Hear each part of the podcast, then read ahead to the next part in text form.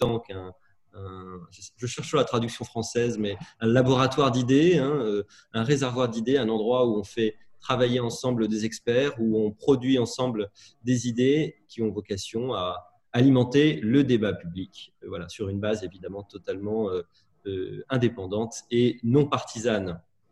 Nous avons au sein de l'Institut euh, plusieurs, euh, plusieurs euh, observatoires. Un observatoire autour du développement durable qui s'intéresse en particulier au problème de l'économie circulaire et des déchets. Un observatoire du futur du travail, qui est évidemment un sujet essentiel. Un observatoire des, de la santé et du rapport entre système de santé et innovation.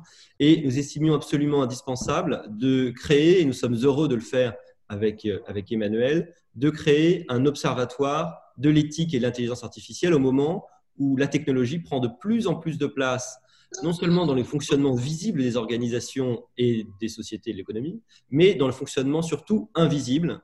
Et je ne peux que vous encourager à aller voir les, les, différentes petites notes que nous publions de différents formats euh, sur euh, le fonctionnement plus ou moins visible des choses. Elles sont d'ailleurs plus ou moins techniques, nos notes. En général, elles, sont, elles se veulent toujours extrêmement accessible. Le thème de ce matin est un thème euh, euh, compliqué, enfin je trouve, en tout cas, ou, ambitieux. La confiance, un remède à la crise du contrat social. Alors, quelle est cette crise du contrat social dont il faudra nous, parler, évidemment? La confiance, pour un économiste, euh, tout de suite, it rings the bell, comme on dit. La confiance, c'est évidemment fondamental pour un mécanisme d'échange qui est fondé sur la capacité à être confiant dans la qualité du bien de l'autre qui n'est pas toujours visible avec des asymétries d'information, dans la confiance aussi du chef d'entreprise qui ne pourra investir et embaucher que s'il a confiance dans l'avenir et dans son carnet de commandes. Quel est plus généralement le rôle de la confiance dans cette société hyper technologique qui est en train de se, se créer? Ben, c'est avec, euh, avec Emmanuel que nous allons euh, y réfléchir. Et pour cela, je passe la parole à Isance de France, notre directrice de la, de la prospective, qui va euh, peut-être euh, à la fois l'introduire et puis, et puis l'interroger. Isan, c'est à toi. C'est bon. Euh, oui, merci Olivier. En, réalité, euh, donc licence de France, directrice de la prospective à l'Institut Sapiens, je euh, co-dirige avec Emmanuel euh, cet observatoire éthique et intelligence artificielle. je m'occupe moi du pendant juridique qui est forcément intimement lié aux questions éthiques. cela dit, tu as très bien présenté euh, le, la conférence de ce matin et, euh, je vais laisser en fait Emmanuel euh, commencer tout de suite sa, conférence parce que tu as posé les bonnes questions et puis moi je, en revanche je lui poserai des questions juste après. je rebondirai en fait sur ce qu'il va dire. Voilà, donc Emmanuel, la parole est à toi et merci encore Emmanuel parce que pour, information, en fait, Emmanuel vit au Canada et donc il est quand même 3 heures du matin chez lui. Donc, euh, merci encore, Emmanuel, euh, de t'être monté disponible. Voilà, je te laisse la parole. Merci, euh, merci Olivier, merci Isance. Bonjour, bonjour tout le monde. Alors, effectivement, 3 heures du matin, c'est pile poil la bonne heure pour commencer la journée et pour faire un, petit déjeuner.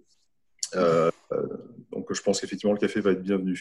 Alors, confiance, effectivement, là, on va, on va parler de quelque chose qui est qui est un petit peu complexe, euh, on va dire. C'est effectivement euh, quelque chose qui est au cœur de pas mal de réflexions économiques, comme l'a souligné Olivier. Mais c'est surtout euh, quelque chose pour vous contextualiser et expliquer pourquoi on se pose cette question de la confiance, puis ensuite on viendra à cette histoire de, la crise du contrat social. Il y, a deux choses qui nous ont fait réfléchir à ce mot dans un premier temps, on va dire à ce concept. La première, c'est quelque chose de relativement spécifique et qui est lié à l'intelligence artificielle directement parce que pour ceux qui s'intéressent à ce sujet, eh effectivement, par exemple, dans l'Union européenne, euh, on entend beaucoup parler d'un développement d'une intelligence en, laquelle on puisse avoir confiance, c'est-à-dire une, intelligence de confiance. donc cette idée de l'intelligence artificielle euh, en laquelle on est supposé avoir confiance, c'est quelque chose qu'on retrouve un petit peu dans le discours et sur lequel moi je me suis un, un petit peu interrogé euh, en me demandant si déjà d'une part s'il était possible d'avoir confiance dans l'intelligence artificielle, ça voulait dire quelque chose, et puis ensuite de savoir si ce terme était utilisé véritablement euh, parce qu'il fallait faire confiance ou c'était plutôt un produit d'appel, un produit marketing, un mot marketing qui permettait finalement de créer une confiance qui n'a pas lieu d'être euh, à l'égard d'un système. Donc ça c'est spécifique, encore plus spécifique, parce qu'avec Isance, on a aussi travaillé sur euh, le déploiement de l'application Stop Covid, et que, à titre personnel, Mélisance partage aussi cette, cette opinion-là. On, on s'est aperçu que, notamment, les pouvoirs publics avaient fait preuve euh, de trésors de communication pour nous expliquer que l'application Stop Covid est quelque chose de tout à fait utile, euh, quelque chose en quoi on peut avoir confiance, que nos données personnelles n'allaient pas être impactées. Euh, et puis ben, aujourd'hui, on s'aperçoit qu'effectivement, ben, toutes, ces promesses et en tout cas tout ce discours n'est pas nécessairement suivi d'effets. Et on s'aperçoit que cette application, outre le fait qu'elle n'est pas très très utile, eh bien, elle pose un certain nombre de problèmes en termes de confiance. De manière plus général, euh, là aussi, pour ceux euh, et celles qui suivent l'actualité, euh, nous, on suit ça depuis, depuis le Canada. Je vais vous dire pourquoi c'est important. quand on regarde les informations, on a l'impression, en règle générale, qu'il y a une crise de confiance générale de la part des citoyens envers les pouvoirs publics. Alors évidemment, en ce moment, c'est la crise de confiance des citoyens envers l'institution policière, suite aux événements qui ont eu lieu aux États-Unis, qui ont été transposés indûment à la France. Euh, on s'aperçoit effectivement qu'il y a plein de gens qui disent bon, est-ce qu'on peut vraiment faire confiance euh, à la police? Ça s'inscrit dans quelque chose qui est plus général, qui est plus ancien d'ailleurs, qui est la confiance des citoyens français à l'égard de leurs institutions en règle générale. Donc ça, ce sont les, les deux éléments qui font qu'aujourd'hui, on voit le mot confiance fleurir de manière assez, euh, assez marquée dans le, dans le discours. Euh, encore hier, je regardais les informations, il y avait cette idée de la confiance dans les, dans les pouvoirs publics. Est-ce que finalement, on, montre du doigt notamment le gouvernement sur sa gestion de la crise de la pandémie euh, de Covid-19 Est-ce que finalement, ce gouvernement a défailli? Est-ce qu'on est peut toujours lui faire confiance? Est-ce qu'il fait toujours son travail? Et son travail, ça, ça nous renvoie à quelque chose d'assez intéressant, qui est l'idée du contrat social. on va y revenir. Je voudrais juste, parce que je vous disais pour le Canada, euh, quand je vivais en France et puis quand on regardait un petit peu, on avait des amis aux États-Unis, les gens nous disaient dès qu'il y avait euh, la moindre manifestation, dès qu'il y avait la moindre contestation dans les rues de Paris euh, ou ailleurs en province, on nous disait mais c'est la guerre en France, il y a vraiment des problèmes, c'est incroyable. Et puis on s'apercevait très rapidement que les médias, en règle générale, avaient tendance à renvoyer une image finalement de guerre civile continue en France. Alors, la moindre manifestation qui, tourne à des échauffourées, les confrontations entre la police, les manifestants. Et puis, à chaque fois, on se disait, mais c'est quand même fou parce qu'il y a vraiment une perception qui est relativement faussée de la réalité. Parce que quand on vit, nous, ces situations en France, effectivement, il y a un certain nombre de, de, problèmes, mais ça n'a pas l'ampleur qu'on peut, qu'on peut imaginer. Maintenant, quand on est de l'autre côté de l'Atlantique avec ma famille, bah, c'est vrai qu'on regarde les informations et, je me rends compte, alors ça c'est quelque chose que, que, je vous livre, hein, peut-être que vous ne partagerez pas forcément cette, cette opinion, euh, mais je me rends compte qu'il y a quelque chose de relativement anxiogène dans les informations, dans les médias euh, aujourd'hui. Que ce soit les médias d'ailleurs continus, que ce soit les médias plus génériques, quand on a des informations à midi ou, euh, ou le soir. Je trouve qu'il y a quelque chose d'anxiogène dans le sens où on a toujours ce sentiment d'une insécurité permanente. Alors, c'est l'insécurité due au terrorisme, et en particulier depuis les attentats du 11 septembre aux États-Unis. C'est l'insécurité due aux problèmes environnementaux, et notamment avec tout le battage médiatique qui a été euh, fait autour de Greta Thunberg. C'est l'insécurité sociale autour notamment des mouvements des Gilets jaunes qui, euh, qui inquiètent. C'est euh, l'insécurité aujourd'hui sanitaire, avec, avec évidemment la pandémie. Et puis maintenant, on se retrouve de nouveau encore dans cette, dans cette insécurité sociale, notamment avec la question euh, évidemment des, euh, des, discriminations raciales. Donc si on regarde les informations, euh, et qu'on les regarde depuis, depuis le Canada, qu'on a comme seule source d'information, alors évidemment les journaux, mais aussi les médias télévisés, on a l'impression finalement la, la, France est un pays d'insécurité permanente. Et moi, je me pose la question de savoir si finalement les Français eux-mêmes n'ont pas aussi ce sentiment, au travers de ce qu'ils peuvent voir à la télé, de cette, de cette insécurité. Pourquoi c'est important? Parce que quand on parle de contrat social, alors je rappelle ce qu'est le contrat social pour ceux et celles d'entre vous qui ne sont pas forcément familiers de, philosophie politique. Euh, c'est l'idée qui consiste à dire qu'il euh, y a un état de nature, c'est-à-dire un état de base, un état de départ, dans lequel les individus euh, ont toutes les libertés. Il n'y a, a pas de limitation aux libertés. Et cette non-limite aux libertés fait que chacun peut faire ce qu'il veut. Et comme chacun peut faire ce qu'il veut, il peut bien évidemment devenir un danger pour les autres. C'est-à-dire que ce que moi je convoite, admettons que je convoite une terre pour euh, y planter un certain nombre de produits, eh bien je peux aller voler cette terre à mon voisin puisqu'il n'y a pas de règles, puisqu'il n'y a pas de limites. Et donc on est en insécurité permanente. Ça c'est un postulat de Thomas Hobbes qui dit que l'homme est un loup pour l'homme et donc il y a une insécurité en règle générale. Donc pour pallier à cette, insécurité, les contractualistes, les philosophes du contrat social, euh, se sont dit, eh bien, il faut qu'il y ait à un moment donné une autorité supérieure, une autorité légitime qui va fixer un certain nombre de limites, mettre en place un certain nombre de lois qui vont permettre à des sociétés, à des communautés de vivre en harmonie et donc de ne plus craindre l'insécurité de l'état de nature. C'est ce qu'on appelle, encore une fois chez Hobbes, le fameux léviathan, c'est-à-dire l'État. Et donc, ce qui se passe, c'est qu'on crée un contrat social entre ce léviathan, qui est finalement le responsable, le gouvernement, l'État, et les citoyens. Le contrat social, il consiste en une chose relativement simple. Le, Léviathan, c'est-à-dire l'État, fournit de la sécurité aux citoyens. En contrepartie, les citoyens se départissent d'un certain nombre de libertés, c'est-à-dire qu'ils donnent un pouvoir discrétionnaire au Léviathan, et ils acceptent d'être limités dans leur liberté. C'est ce qui donne évidemment naissance euh, à l'ensemble du corpus normatif, que ce soit un corpus juridique ou que ce soit un corpus euh, moral. Donc il y a ce contrat. Finalement, j'abandonne une partie de mes libertés que je donne à l'État, et en contrepartie, j'attends de la sécurité. Euh, alors, la sécurité, elle, a deux, euh, elle, a deux, volets. Il y a une sécurité interne, c'est-à-dire entre les membres de la communauté, et puis il y a une sécurité vis-à-vis des, euh, membres de communautés externes, ce qu'on appelle la défense. Donc, une fois qu'on a dit ça, si on part de cette idée qu'il y a ce sentiment d'insécurité permanente, il paraît légitime que les citoyens, consciemment ou inconsciemment, aient l'impression finalement que l'État ne, remplit pas son rôle, l'État ne fait pas son travail. Euh, finalement, cet état d'insécurité dont on est supposé être débarrassé en abandonnant une partie de nos libertés euh, au Léviathan, il disparaît pas. On est toujours dans, cette situation d'insécurité. Donc, il y a une rupture du contrat social. Et donc, rupture du contrat social, il y a aussi rupture de la confiance que l'on a mis dans le Léviathan, euh, à qui, euh, à qui on, on s'est soumis, à qui on a donné un certain nombre de pouvoirs discrétionnaires. Alors la question évidemment euh, se pose de savoir est-ce que oui ou non il y, a une rupture de contrat social, est-ce que oui ou non l'État euh, finalement assure son rôle? Il y a une question de perception, c'est-à-dire que ça peut très bien être ce qu'on voit à la télé, l'impression qu'on a, le sentiment qu'on qu'on a soi-même de manière individuelle ou dans un groupe social. Par exemple, je suppose qu'aujourd'hui, les, les personnels du corps médical doivent considérer qu'il y a une rupture du contrat social. Alors peut-être pas tous, mais il y a malgré tout, on va dire, un sentiment partagé euh, du fait que l'État ne fait pas son travail correctement. Donc le contrat social, il est, vraiment, très important. Quand on parle de confiance, à la base du contrat social, il y a deux manières de voir les choses. Soit on dit avec Hobbes que finalement l'état de nature c'est un état de chaos généralisé et donc qu'il euh, y a justement une absence de confiance dans l'autre puisqu'on sait que chacun peut représenter une menace pour chacun.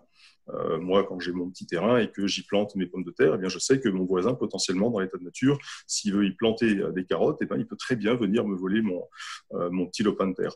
Donc, en gros, le postulat de départ, c'est qu'il y a une méfiance vis-à-vis de l'autre qui représente une menace. Ou alors, on peut très bien partir du principe que, au contraire, on a confiance dans le groupe dans lequel on vit pour, à un moment donné, s'accorder sur, on va dire, un léviathan, c'est-à-dire un, régulateur, un législateur euh, commun, et puis à ce moment-là, on pourra vivre en harmonie. Quoi qu'il en soit, le postulat de base, c'est que la confiance euh, est fondamentale pour n'importe quel système démocratique. Alors, la confiance, c'est une notion qui est extrêmement, euh, extrêmement complexe. On ne va pas rentrer dans, le détail parce que ce serait un peu long, qui peut être traité soit au travers de la philosophie, soit au travers de la sociologie. Bah, je dirais que si on est capable d'utiliser euh, ces deux, euh, ces, deux champs, bien, on a peut-être une idée un petit peu plus globale. Mais quand on parle de philosophie politique, quand on parle de contrat social, quand on parle de confiance, j'aimerais juste vous, inviter à réfléchir à deux choses. ce que j'entends, ce que je vois, ce qu'on entend tous, je suppose en tout cas, c'est très souvent euh, une critique assez acerbe à l'égard du gouvernement qui ne remplirait pas ses obligations vis-à-vis des citoyens. Et donc, finalement, on lui retire notre confiance. On n'a pas confiance dans le gouvernement, on n'a pas confiance dans l'institution policière, on n'a pas confiance dans notre système médical, on n'a pas confiance dans notre système éducatif, etc., etc., etc. Et systématiquement, on pointe du doigt et très souvent, on se victimise en disant je suis finalement moi la victime de ce manque de travail ou de ce manque de sérieux, de fiabilité euh, de la part du gouvernement. Donc, je voudrais attirer votre, attention sur un point important. La confiance, c'est une relation qui est bilatérale. Donc, la confiance, elle se donne à quelqu'un, bien évidemment, et elle crée un lien avec ce quelqu'un, avec cette institution, cette personne. Donc, c'est d'abord une relation qui est interpersonnelle, indiscutablement. Mais euh, la confiance, elle est elle n'est pas binaire. Ça, c'est un premier point qui est très important. C'est pas je fais confiance ou je ne fais pas confiance. C'est jamais aussi simple que ça. C'est je fais confiance à un certain degré à un certain acteur dans un certain contexte pour un certain temps. Euh, on peut donner un exemple. Si, euh, si par exemple, je, peux très bien avoir confiance en mon voisin et lui prêter ma voiture, mais si je devais lui confier mon enfant, ben, je ne le ferais pas. Ça ne veut pas dire que je n'ai pas confiance en mon voisin, ça veut dire que j'ai confiance en mon voisin, ça veut dire qu'à un moment donné, je fais un calcul, et c'est ça la confiance, c'est un pari sur la fiabilité de celui ou celle, institution ou individu, à qui je vais euh, évidemment offrir ma confiance. Donc je vais faire un calcul, je vais faire un arbitrage entre les bénéfices que je peux retirer de cette confiance que je vais donner et les maux potentiellement euh, que je peux, euh, que je peux subir si cette confiance n'est pas, n'est pas réciproque, ou en tout cas si elle est, on va dire, trahie dans un positionnement victimaire.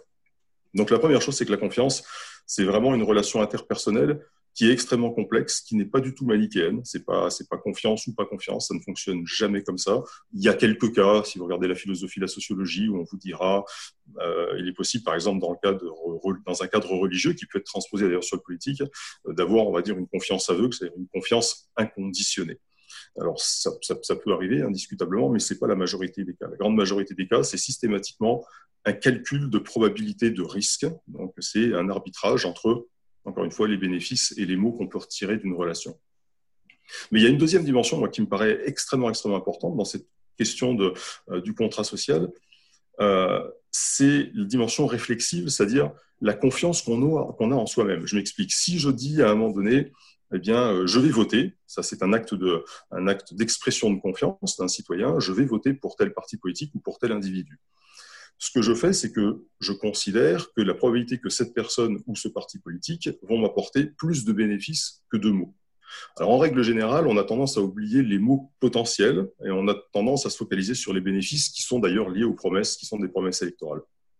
Mais la petite subtilité, c'est que quand je fais ça, finalement, je développe aussi un autre axe de la confiance qui est la confiance en mon propre jugement et en ma propre capacité à évaluer de manière pertinente la fiabilité de l'autre.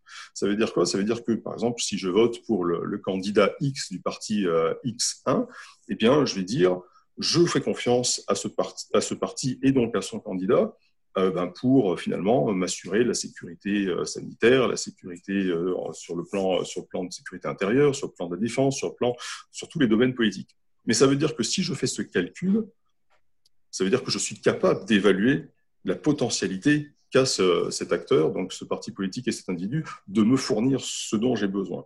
Donc ça veut dire que j'ai une connaissance de base et que sur cette connaissance de base, je vais faire un calcul. Donc ça veut dire que je m'auto-considère comme un évaluateur fiable, c'est-à-dire que j'ai confiance en mon propre jugement. Et ça, c'est quelque chose qu'on oublie très souvent parce que quand on prend cette dimension-là, on arrête finalement de pointer du doigt uniquement celui en qui on donne notre confiance, mais on se pose aussi la question de quelle est ma responsabilité? Parce que finalement, c'est un pari. Je fais un jeu. Euh, pour ceux qui, euh, bon, pour les, économistes, euh, le dilemme du prisonnier, la théorie des jeux, c'est quelque chose qui est assez classique, mais on est exactement là-dedans. C'est-à-dire que finalement, je vais faire un pari et je vais m'engager dans un pari. Je vais prendre la responsabilité de m'engager dans une relation dont j'ai évalué la pertinence, les risques et les bénéfices que je peux retirer. Donc, c'est-à-dire que j'ai déjà confiance en mon propre jugement. Et ça, ça pose un problème parce que euh, moi, comme, euh, comme, comme, tous les, euh, comme, comme nombre de citoyens, on est des ignorants en puissance. Et très souvent, on s'autorise à avoir des jugements sur des choses qui nous échappent complètement, pour tout un tas de raisons. soit parce que ce n'est pas notre domaine de compétence, soit parce qu'on n'a pas le temps, soit parce qu'on a une certaine forme de, de, fainéantise intellectuelle qui nous interdit d'aller chercher plus loin que le discours qui nous est vendu. et on aime bien acheter le produit qu'on nous vend parce que c'est relativement confortable. Mais quand on fait ça, généralement, on abandonne une partie de sa responsabilité de citoyen euh, parce que le droit qui nous est, euh, qui nous est euh, conféré en démocratie et en France de nous exprimer, à mon sens en tout cas, est complètement indétachable de notre devoir de savoir. On ne s'exprime pas pour s'exprimer, sinon c'est l'anarchie complète, et c'est ce qu'on voit d'ailleurs dans les médias quand tout un tas de gens viennent donner euh, des opinions au sens platonicien du terme, c'est-à-dire de vagues idées qu'ils ont entendues ici et là, sans y avoir réfléchi plus avant, et viennent donner leurs opinions sur des sujets qui leur échappent complètement, qui ne sont pas du tout dans leur domaine de compétence.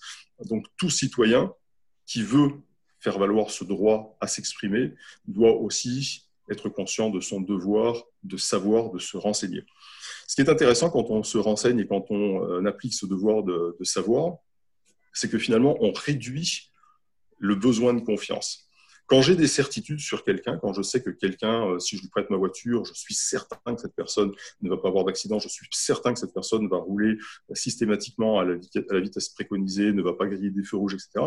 j'ai pas besoin de me poser de la question de la confiance. La confiance, elle apparaît dès lors qu'il y a un certain degré d'incertitude.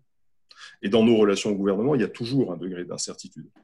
Parce qu'évidemment, on sait qu'une promesse, elle peut être tenue ou elle peut ne pas l'être pour tout un tas de raisons qui, qui sont relatives à la personne qui a fait cette promesse, mais aussi à son environnement. Donc, euh, cette idée de la confiance, elle est juste là pour compenser un certain degré d'incertitude. Et ça, il faut vraiment, vraiment, vraiment en être, en être conscient. Et c'est sur cette incertitude qu'on va faire un pari c'est-à-dire sur ces choses que l'on ne sait pas. Le problème, à mon sens, mais là pour le coup c'est un, avis très personnel euh, que, que je vous livre, c'est que très souvent les citoyens euh, en France et ailleurs euh, ont pris le parti finalement eh bien, de recourir à la confiance de manière assez facile, parce que c'est intellectuellement confortable, parce que la confiance finalement réduit la complexité du monde dans lequel on vit. Euh, elle ne nous demande pas un gros, gros travail intellectuel, elle ne nous demande pas de nous plonger dans les programmes des partis politiques, elle ne demande pas de nous, plonger euh, dans euh, la compréhension fine, par exemple, des, promesses en termes économiques, en termes sociaux, en termes de santé. On dit simplement, moi, je lui fais confiance. D'ailleurs, on le voit, il y a une grosse part de la politique qui repose sur la communication et donc sur la création d'un sentiment de confiance par le discours, bien plus que par le savoir. Sauf que le problème, c'est que évidemment, quand on est un citoyen, bah, après, on fait confiance, et puis ensuite, on est déçu. Et quand on est déçu, on dit qu'on a été trahi par celui qui, qui n'a pas respecté ses promesses, sans se remettre soi-même en, question. Alors, il y avait, euh, euh, il y a un, livre euh, qui avait été euh, publié, écrit par Pascal Bruckner en 1995, qui s'appelait La tentation de l'innocence.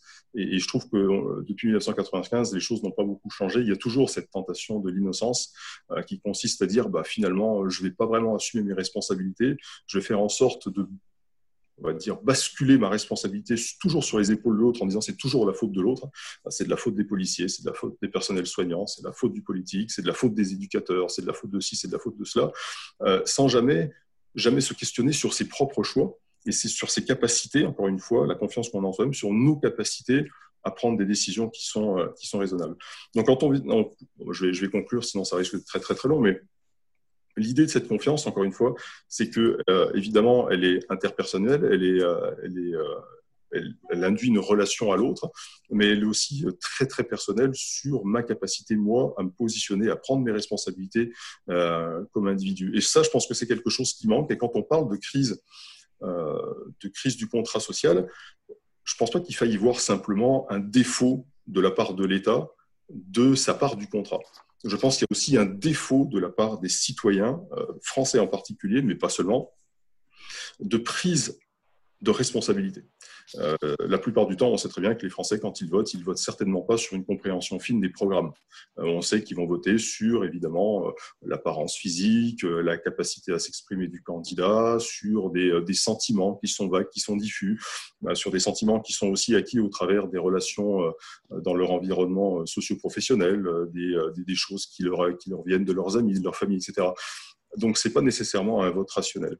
C'est sûr, quand on ne fait pas un vote rationnel, quand on n'a pas une connaissance fine, quand finalement on se laisse aller à cette confiance qui nous permet de ne pas faire un travail sur nous-mêmes, un travail approfondi de connaissance, bah, il y a de fortes chances, de fortes chances pardon, pour qu'on soit, euh, pour soit déçu. Et puis encore une fois, comme il y a cette tentation d'innocence, on ne veut surtout pas nous assumer cette responsabilité et on préfère pointer du doigt l'autre en disant il a trahi la confiance, il n'a pas rempli sa part du contrat.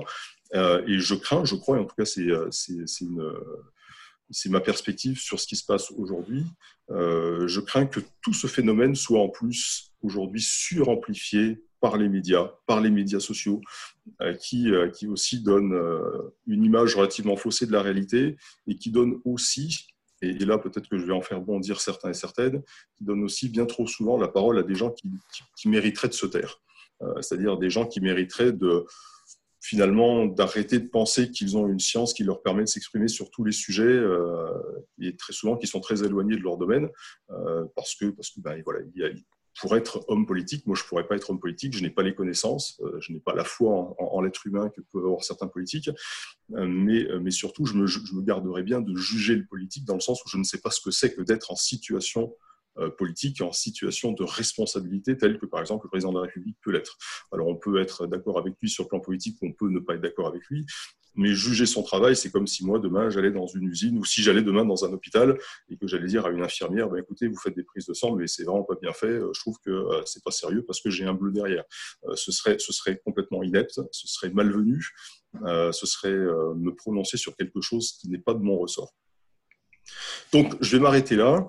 Et puis, ben, je, vais, je, vais, je, vais, évidemment laisser, la parole à ceux qui, celles qui ont, qui ont des questions et puis essayer d'échanger sur ce sujet avec vous. Merci, euh, merci Emmanuel. Donc n'hésitez pas si vous avez des questions à les poser soit par écrit. Euh, alors moi j'ai trois questions. Donc euh, on a bien compris que la confiance finalement c'est un challenge qui est, historique en fait pour soi-même, dans la relation à autrui et puis avec les institutions. Est-ce que finalement il ne faudrait pas utiliser un autre terme comme le terme de défiance? Je sais qu'on en avait déjà un peu parlé ensemble. plutôt que de confiance absolue. Euh, donc voilà, donc euh, je, te pose cette question. Est-ce qu'il ne faudrait pas utiliser un autre terme, ce qui fait qu'au sein de la défiance, il me semble qu'on garde comme ça l'esprit, euh, l'esprit de critique, voilà. Deuxième question, il a beaucoup été dit, enfin j'ai beaucoup entendu pendant la crise sanitaire que finalement la crise avait été mieux gérée par des pays autoritaires. Euh, je voulais également, enfin, si tu as, si, des billes là-dessus, euh, est-ce que c'est un peuple qui a une confiance absolue en son, son État? Est-ce que cette confiance, finalement, elle s'exerce sur la peur? Euh, Donc voilà, deuxième question. Et troisième question, et à ce moment-là, on pourra peut-être en débattre, c'est plutôt, on voit bien qu'il y a un problème de confiance. et, et, on fait en fait de la technologie une solution justement pour euh, établir cette confiance, si tu veux, en ton entreprise, euh, enfin au sein de la société. Est-ce que euh, justement, ce, est-ce qu'on pourrait pas interroger ce, solutionnisme technologique? Donc voilà, donc je te laisse avec ces trois questions. et puis après, on prendra les, autres questions qui arrivent, je vois, sur le, sur le Zoom. Voilà. Alors, pour, pour, la, pour la, première, la, première question, alors oui, J'aurais tendance à dire, à titre personnel, mais quand, je dis titre personnel, il y, a, aussi tout un tas de travaux de philosophes hein, qui, qui, se basent sur cette idée-là, euh, c'est une erreur de s'imaginer que euh, le, bien-être social ou la concorde sociale euh, repose sur l'idée de confiance. C'est-à-dire qu'en fait, quand on regarde le contrat social, l'idée même du contrat social, c'est d'une part, ça peut être d'une part le constat de l'absence de confiance que l'on peut avoir dans les autres individus, donc qui fait qu'on est obligé de faire appel à un médiateur, à un législateur, c'est-à-dire à une autorité supérieure qui va établir un certain nombre de règles. Donc ça, ça peut être une première chose. Et la deuxième chose, c'est que le contrat social lui-même est l'expression d'une défiance. Euh, parce que le contrat social, quand on établit ce fameux Léviathan, et alors il y a deux visions en règle générale. Il y a une vision qui est très Thomas Hobbes, qui consiste à dire une fois qu'on a établi ce Léviathan, ce gouvernement, eh bien ce gouvernement n'est pas euh, n'est pas comptable de ses actes vis-à-vis de ceux qui lui ont euh, fourni la confiance. C'est-à-dire que finalement, on, donne notre confiance, on établit un gouvernement et ce gouvernement est relativement tout puissant. Il peut faire tout ce qu'il veut dans la limite où effectivement, bien, il remplit sa part du contrat, mais il n'a pas à rendre de compte à la population. Il y a une vision qui est plus la vision de John Locke, qui est au contraire de dire, une fois qu'on a établi ce légatant, une fois qu'on a établi ce gouvernement, eh ce gouvernement doit régulièrement rendre des comptes à la population. Donc il y a une relation évidemment de contrôle, de contrôle réciproque. Quand on regarde la France spécifiquement, euh, on voit bien déjà d'une part que euh, le gouvernement, il n'est pas tout seul. Quand on parle du gouvernement, c'est-à-dire l'exécutif n'est pas tout seul, et on voit bien qu'on a aussi une séparation des pouvoirs qui permet un contrôle du gouvernement. Parce que ça, tous les philosophes euh, politiques le s'accorde là-dessus, euh, c'est on sait que le pouvoir euh, peut évidemment dériver, peut évidemment mener à des situations qui sont euh, qui peuvent être très négatives pour les populations. Donc pour éviter que ces gouvernements ne deviennent autoritaires, ne deviennent tyranniques en règle générale, ce qu'on fait, c'est que on a mis évidemment cette séparation des pouvoirs législatifs, judiciaires et j'ai perdu le troisième, Isance, exécutif, législatif. J'en ai perdu un. J'en ai perdu un. En tout cas, il y, a ces, trois pouvoirs qui sont là pour, euh, évidemment pour se contrôler, pour se contrôler l'un l'autre. Donc ça veut dire qu'on a quand même une défiance, ça veut dire qu'on a une méfiance. D'accord? Alors, si on plonge dans la sociologie, on s'aperçoit aussi que la confiance, ça peut être plusieurs choses. Hein. Ça peut être l'acte que l'on fait de finalement se départir d'une partie de ses pouvoirs euh, pour, pour quelqu'un d'autre, mais c'est aussi des fois un sentiment. Donc on peut très bien faire confiance, c'est-à-dire produire cet acte, mais avoir malgré tout de la défiance je peux prêter ma voiture à un ami, mais tout en ayant en arrière-pensée la possibilité que cet ami, ben, à un moment donné, ben, il va commettre une erreur, ou même d'ailleurs que dans son environnement, il y a quelque chose qui va se passer et qu'il va avoir un accident. Donc le sentiment et l'acte doivent être très souvent, euh, euh, euh, séparés. La défiance, à mon sens, justement, comme tu disais, c'est aussi l'expression d'un esprit critique. C'est la capacité qu'on a à faire confiance de manière raisonnée. C'est-à-dire à pas s'imaginer que celui ou celle en qui on donne, à qui on donne sa confiance est, est tout puissant et va pouvoir respecter tous ses engagements à la lettre et va finalement être, être capable bien de, de m'assurer que des bénéfices sans aucune, sans aucune contrepartie, sans aucun problème. Donc la défiance, c'est quelque chose qui est fondamentalement important. Maintenant, si on parle de défiance ou de méfiance en politique, évidemment, ça risque d'avoir des conséquences qui seraient euh, relativement problématiques. Et la confiance, comme l'éthique, sont aujourd'hui, on va dire, des buzzwords qu'on utilise, des, petits mots là, qui parlent à tout le monde, que personne n'est capable de, de définir, de comprendre, mais qui créent eux-mêmes un sentiment de confiance. Donc là aussi, il faut bien comprendre l'utilisation de ce mot confiance dans un cadre politique, dans le cadre de l'intelligence artificielle, c'est-à-dire qu'on crée artificiellement euh, un sentiment de fiabilité. Donc ça, c'est la première question. Deuxième question sur les régimes autoritaires, évidemment, on parle, euh, on parle de la Chine. Euh, qui, qui, est considéré comme un régime autoritaire. Alors quand on parle d'intelligence artificielle, notamment avec tous les systèmes de, de, surveillance qui sont mis en place, avec le système de crédit social, etc. et très souvent, effectivement, on, pourrait considérer que la population a confiance, et effectivement, la population a confiance. Alors nous, ce qu'on voit comme un régime autoritaire, c'est-à-dire un régime qui est dictatorial, qui impose à sa population un certain nombre de règles, n'est pas du tout vu de la même manière en Chine. Quand on discute avec les Chinois, euh, en règle générale, euh, c'est un non-problème. C'est-à-dire cette question du contrôle social, c'est quelque chose de tout à fait normal. C'est quelque chose qui procède de la culture confucéenne des Chinois, de la culture de l'obéissance, du respect de l'autorité. Et donc, quand le gouvernement chinois met en place une solution à un problème, eh bien, par nature, on fait confiance. Alors, confiance certainement absolue, en l'occurrence, qui confie nos religieux. Euh, on fait confiance à ce gouvernement. Alors, on m'objectera bien évidemment qu'il euh, y a un certain nombre de choses qui sont faites par le gouvernement chinois, qu'il y a des populations euh, qui sont opprimées. Euh, oui, parce que ça, c'est encore une fois, c'est le prisme occidental sur la question chinoise qui passe très souvent par des dissidents qui eux-mêmes sont des dissidents, des dissidents qui ont euh, vécu euh, en Occident, qui ont été formés en Occident, qui ont donc une perspective qui a été imprégnée euh, de nos, de nos, idées occidentales et qui, quand ils reviennent dans leur pays, ben, se disent il y a un problème. Mais ils ne représentent pas la majorité des Chinois. L'immense majorité des Chinois, quand on discute avec eux, ça leur pose pas de problème, bien au contraire, bien au contraire, pour une grande majorité d'entre eux, l'idée d'avoir un crédit social, d'avoir un contrôle social, c'est la garantie, c'est l'assurance d'avoir une harmonie sociale, que tout le monde va respecter la règle. D'accord? C'est vraiment, c'est vraiment l'idée. Quand on regarde par exemple ce crédit social, à la base, la manière dont il était conçu, c'était vraiment ça, c'était vraiment de dire, alors paradoxalement d'ailleurs, par le créateur, de ce crédit social, c'était de dire il faut qu'on arrive un petit peu sur le modèle des Occidentaux, c'est-à-dire à devenir des sociétés qui soient euh, suffisamment développées pour qu'il y ait une harmonie sociale. Et l'harmonie sociale passe par la notation, elle passe par le contrôle social.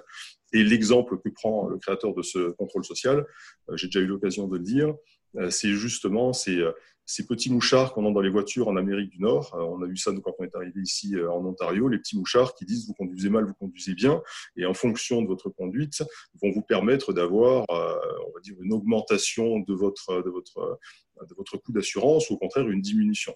Mais on a aussi au Canada et aux États-Unis le même contrôle social, par exemple, sur le crédit. C'est-à-dire a un système qui s'appelle Equifax et qui va nous noter en fonction de nos capacités à rembourser notre crédit et qui va nous permettre d'accéder à de nouveaux crédits ou au contraire nous interdire l'accès à de nouveaux crédits. Donc les Chinois ont regardé ça, se sont dit, bah, regardez, ces sociétés occidentales qui sont très développées, très avancées, elles utilisent ce système de notation et nous, on va le transposer. Alors ils l'ont transposé à leur manière, ils l'ont transposé dans un contexte qui n'est pas le nôtre, que nous, on se permet d'ailleurs de juger de manière un petit peu hâtive parfois. Encore une fois, ça ne veut pas dire qu'on va être d'accord ou pas d'accord, mais ça veut dire qu'il faut aussi recontextualiser les choses.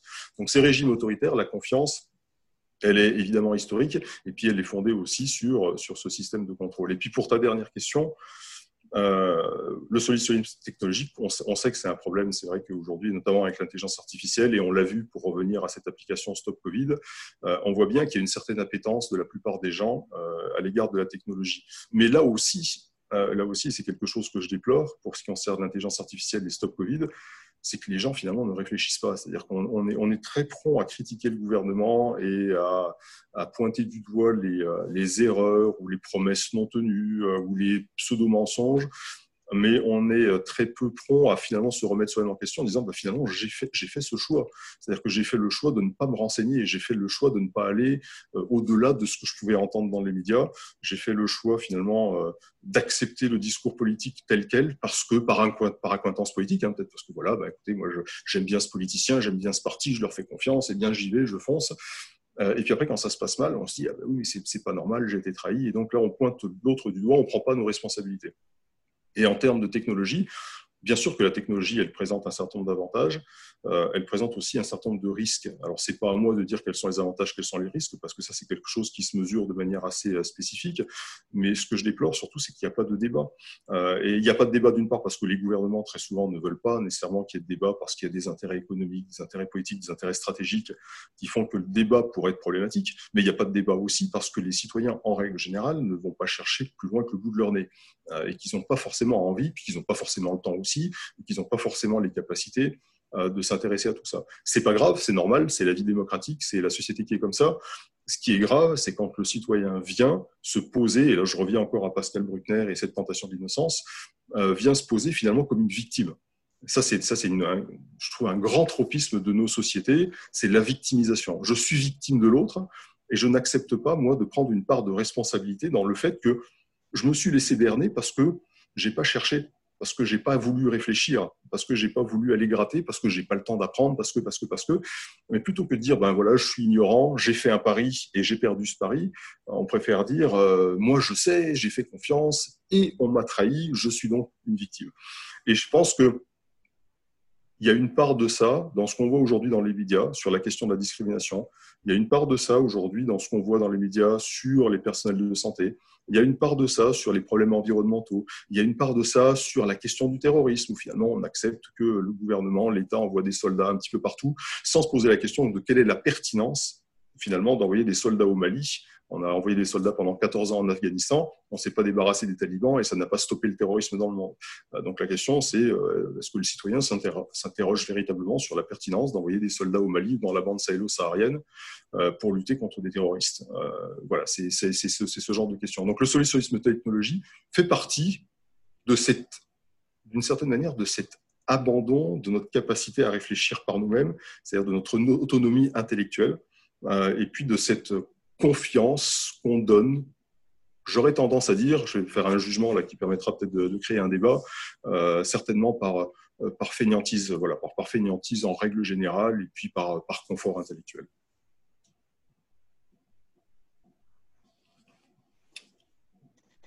Merci Emmanuel. Alors, je j'ai vu qu'il y avait une, euh, une question. Euh, Laurent Poutier, vous vouliez poser une laisse la poser si vous souhaitez.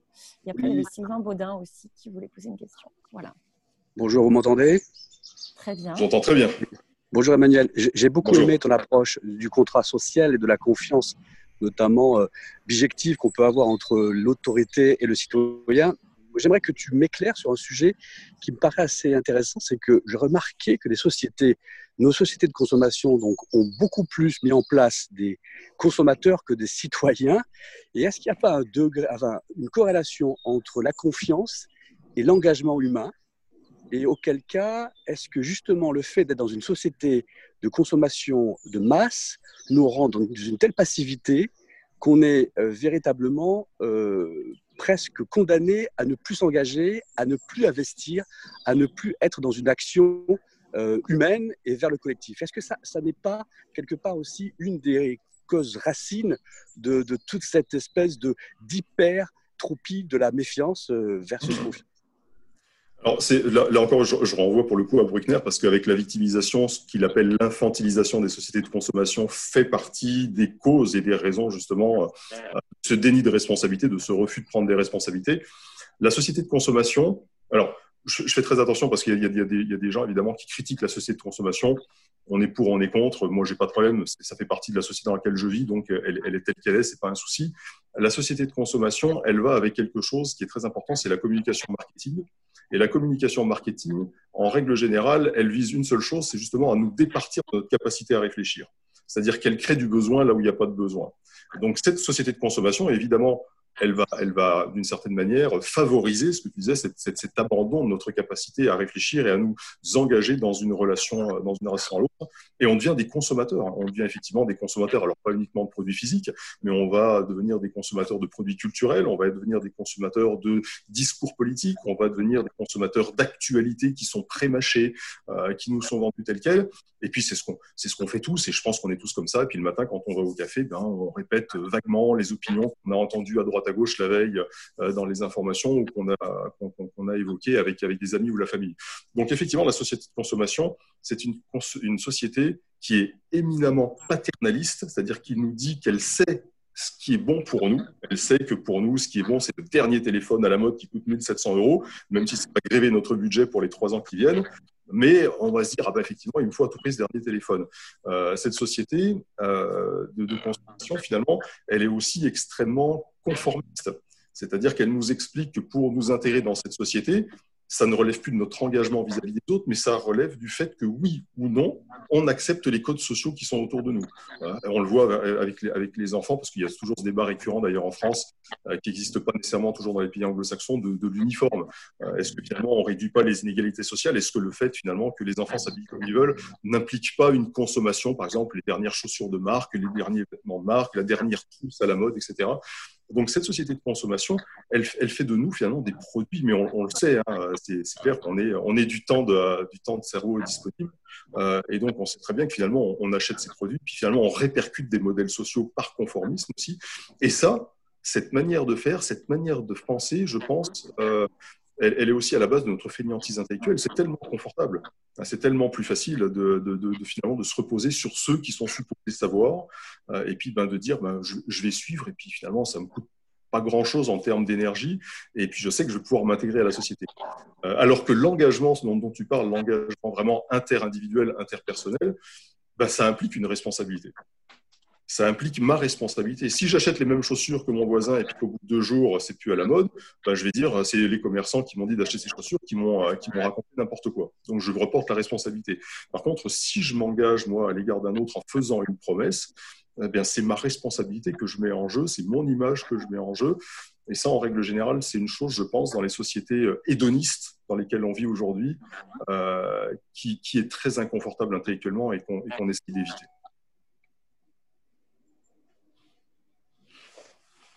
Il doit y avoir une autre question. Attends, je te dis ça, Emmanuel. Euh, Sylvain Baudin, il me semble que vous vouliez poser une question, ou, je vois que vous l'avez posée là, par écrit. je, peux, la lire si vous le souhaitez. Vas-y, lis. je la lis. Donc, euh, c'est Sylvain Baudin donc, qui demande si la confiance est liée à notre paresse intellectuelle. Euh, peut-on dire que la défiance est le symbole d'une société érudite en capacité à la critique? Une société de défiance peut-elle être finalement salutaire en obligeant les contractants sociaux à prouver qu'ils sont légitimes? Alors ça, ce serait, ce serait une perspective euh, très lockienne, c'est-à-dire très, euh, très focalisée sur John Locke, qui, euh, qui, ou même d'ailleurs de David Hume, qui, qui considère que on, peut, on peut avoir confiance. Alors David Hume, contrairement par exemple à Hobbes ou à Rousseau, ne considère pas que le contrat social soit une fin en soi. Il considère qu'il faut de la, la, confiance, mais il considère que la confiance, elle est aussi attachée à une sanction. Et on ne peut pas avoir une confiance absolue. Donc, ça veut dire que quand je fais confiance à quelqu'un, quand je, je, donne ma confiance à quelqu'un, il faut que cette personne, elle soit comptable de la confiance que je lui ai donnée. Et en règle générale, alors à l'époque, évidemment, L'idée, c'était essentiellement de dire euh, si finalement tu trahis ma confiance, si finalement tu ne tiens pas ta promesse, puisque tout est fondé sur la promesse euh, et donc la réciprocité qu'implique la promesse, euh, eh bien c'est ton image qui va en pâtir et puis personne ne te fera confiance. donc évidemment, il y, a ce, il y a ce lien qui, qui, est très très important et qui fait que les contractants, c'est salutaire pour répondre précisément à la question de Sylvain, c'est salutaire parce que finalement Là, pour revenir à ce que disait euh, Laurent, on, s'engage, on, engage sa responsabilité. Je fais une promesse et je sais que si cette promesse n'est pas tenue, ça va avoir un impact sur moi. C'est quelque chose, et, et, là pour le coup je parle d'une expérience très personnelle, mais en tout cas c'est quelque chose qui est très prégnant ici au Canada. Euh, c'est-à-dire que ici, la référence, le groupe social, la communauté est très très importante. C'est-à-dire que finalement, si je ne tiens pas mes promesses, si finalement euh, je ne rentre pas dans un cadre qui est un, cadre de relations sociales, euh, on va dire légitime, régulé, très rapidement je vais être mis au banc. Et très rapidement, ça va être très difficile, par exemple, de trouver un emploi. Puisque c'est aussi un système de référencement par les, par les pairs, par, par ses, ses ex-employeurs. Donc ce système, c'est un contrôle social informel, mais c'est un contrôle social qui est très très important, et on revient d'ailleurs même à l'idée du contrôle social pour les Chinois. Donc oui, la défiance, elle est salutaire. Il ne faut pas non plus tomber dans l'excès de défiance qui tendrait à dire ben, finalement euh, j'ai confiance en personne ou je ne veux avoir confiance en personne ou avoir toujours dans l'autre une menace en disant je ne peux pas faire confiance dans le euh, je ne peux pas avoir confiance dans le politique, je ne peux pas avoir confiance dans nos institutions euh, parce que ça c'est un extrême inverse qui n'est pas plus constructif qu'un excès de confiance.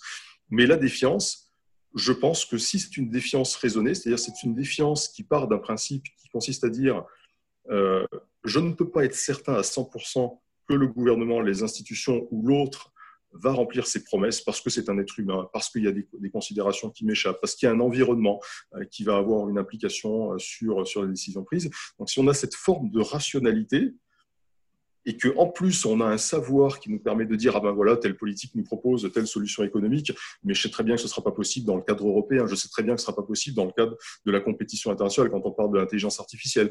Si on a cette connaissance et eh bien cette défiance elle devient effectivement une expression de notre érudition c'est quelque chose qui me fait qui me fait bondir personnellement hein, quand quand j'entends euh, la France se file des lumières. Euh, moi, j'ai vraiment l'impression qu'il y a très très très longtemps qu'on a éteint la lumière euh, en France. C'est alors c'est un, un, peu comme moi j'étais militaire pendant longtemps. C'est un petit peu comme ces officiers de bureau dont je faisais partie, qui ont dans leur bureau des photos des grands as de la guerre et donc finalement qui ont une légitimité par l'intermédiaire de ceux qui ont fait, alors que eux ne font pas. Et donc aujourd'hui, nous, on s'octroie une légitimité d'intellectualité ou d'intelligence euh, parce que effectivement, on est, le berceau et la nation des, Lumières. Mais, je trouve que le citoyen français, et je reviens à ce que disait Laurent, euh, dont je fais partie hein, d'ailleurs, euh, on s'entend, je ne me, pense pas du tout en dehors de la mêlée, mais on, a cette tendance à, cette paresse intellectuelle et puis finalement à accorder notre confiance par défaut euh, par, simplicité. Donc je pense que oui, quand euh, il y a de la défiance, que cette défiance, elle est critique, que c'est une critique raisonnée, constructive et construite, c'est un, signe de bonne santé de la, démocratie. Maintenant, juste, je fais un aparté rapidement là-dessus, c'est euh, je, pense aussi qu'il y a un problème politique qui est que les politiques ne donnent pas le bon exemple.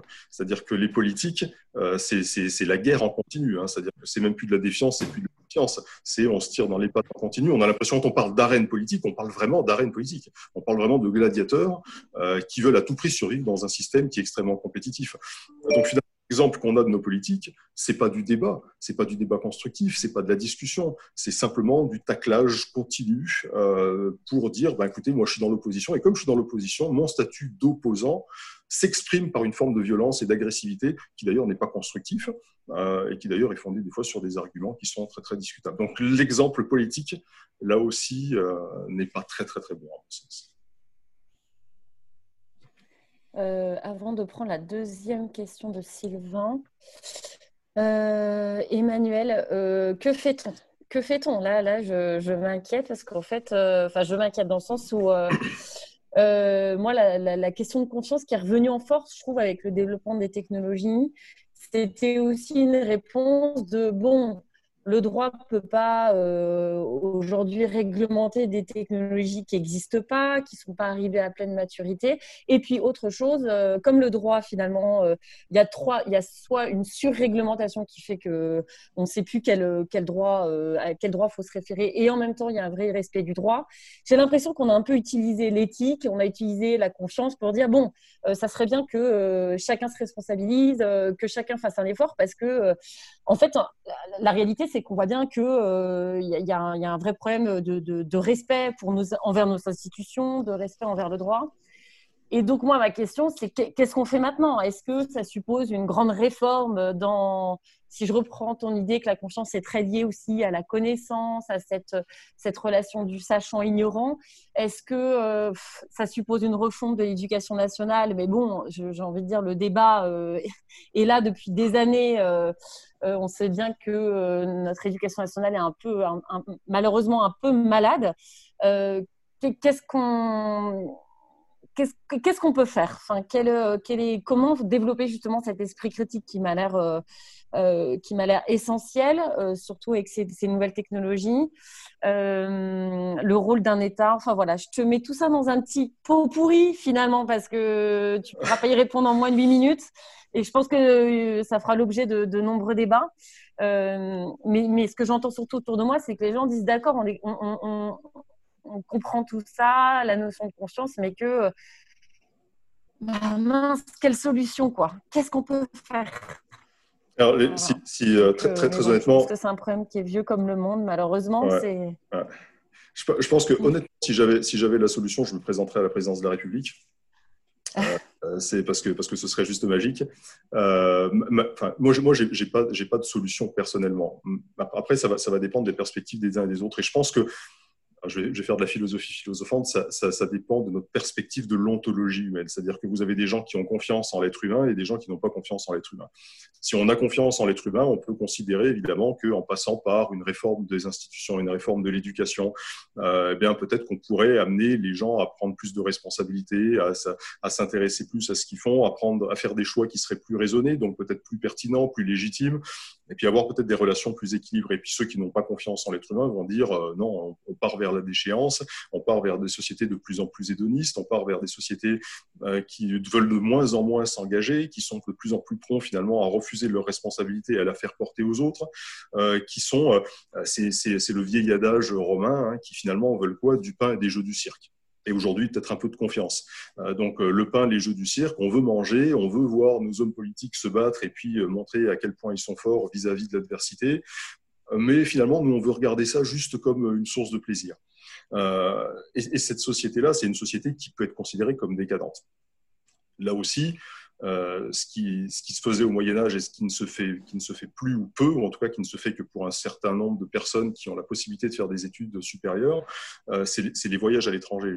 Je, pense, nous, pour, avoir, pour vivre aujourd'hui au Canada, on est capable de comparer je peux vous garantir à 3000% que la France est loin d'être le pire pays du monde. Euh, venez vivre au Canada. C'est vrai qu'on rêve tous d'aller au Canada parce qu'il y, a des beaux lacs, il y a des belles forêts, et puis parce qu'ils ont tous un accent assez rigolo. Mais, euh, la, vie au Canada, euh, c'est exactement ça. C'est l'hédonisme poussé à son paroxysme. Alors, ça, a du bien, hein, ça, a des choses qui sont assez positives dans le sens où les gens, on est très, on très attaché à un certain art de vivre, à un certain bien-être, à un certain confort. On finit à 16 heures, on a des loisirs, bref, on a une vie relativement équilibrée.